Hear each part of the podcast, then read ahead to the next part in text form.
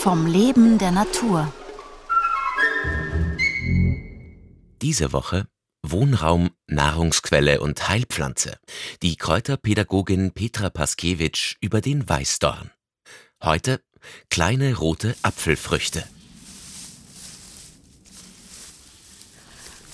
Wir gehen entlang eines Feldes, haben da einen Sträucher, Gehölzstreifen vor uns und sehen schon so kleine rote Früchte da aus dem Geäst hervorleuchten. Das ist der Weißdorn. Wir kennen ihn an den gelappten, lederartig dunkelgrünen Blättern. Und hier sehen wir das wunderbar, haben die so eine weiß-silbrige Rückseite.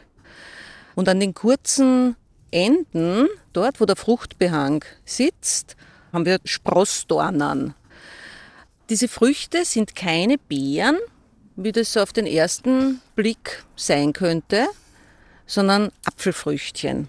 Wir haben einen Stiel, wir haben, wenn wir ans andere Ende schauen, so ein typisches Merkmal der Rosengewächse, kleine Äpfelchen, wie kleine Perlen, ich sage mal keinen Zentimeter, deutlich kleiner.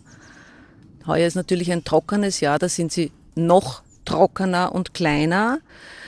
Wenn wir die Weißdornsträucher im Frühling betrachten, dann sind die Blüten weiß bis schmutzig weiß, in Büscheln zusammenstehend und besonders fallen die tiefroten Staubgefäße auf. Und die sind ein bisschen vor den männlichen Geschlechtsteilen der Blüte reif. Man bezeichnet das als vorweiblich. Äh, geht sich aber aus, muss sich ja ausgehen, dass sie sich treffen. Der Geruch der Weißdornblüten ist ein für viele Menschen unangenehmer. Das ist eine Pflanze, die nicht äh, ätherische Öle wie die Rose als Verwandte verströmt, sondern die Bausteine sind Eiweißbausteine, sind Amine, die wir riechen, also genauer gesagt ein Gas namens Trimethylamid. Und dieser Amingeruch, den empfinden wir als ganz unangenehm. Es ist ein fischelnder Geruch, wie wir ihn kennen von verdorbenem Fisch. Und äh, diese Assoziation haben wir einfach. Weißdorn lässt im Moment nichts aufmerken, solange man nicht hingreift, weil es ist rot und grün. Wenn wir so an die Enden greifen oder schauen, dann sehen wir kurze Dornen bis zu eineinhalb Zentimeter lang. An diesem Exemplar ist das sehr manierlich. Es gibt ja bei Pflanzen verschiedene Abwehrmechanismen und Erfolgsrezepte. Das können Gifte sein, das können Vergällungsstoffe sein, wie ein hoher Gerbstoffgehalt oder, oder Saponine. Und es gibt bei diesen Dornen und Stachelsträuchern, bei diesen bewährten Pflanzen einfach diese mechanische Abwehr. Und wird jetzt äh, dieser Strauch angeknabbert, setzt er sich zur Wehr mit allem, was er kann. Das heißt, er bildet vermehrt Dornen. Wird eine Weißdornhecke geschnitten, produziert sie vermehrt Dornen.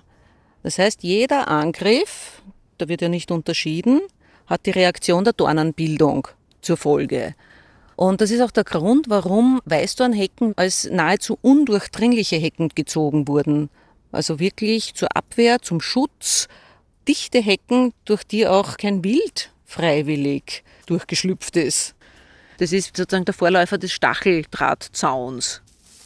Dieser Strauch steht hier relativ frei in Richtung Feld und offensichtlich unbehelligt. Der hat kaum Sprossdornen.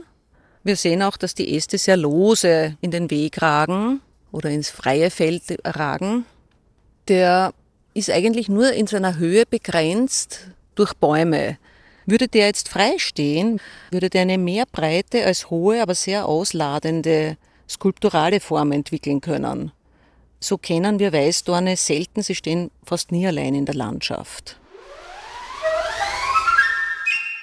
Morgen um 5 vor 9 mehliger Geschmack.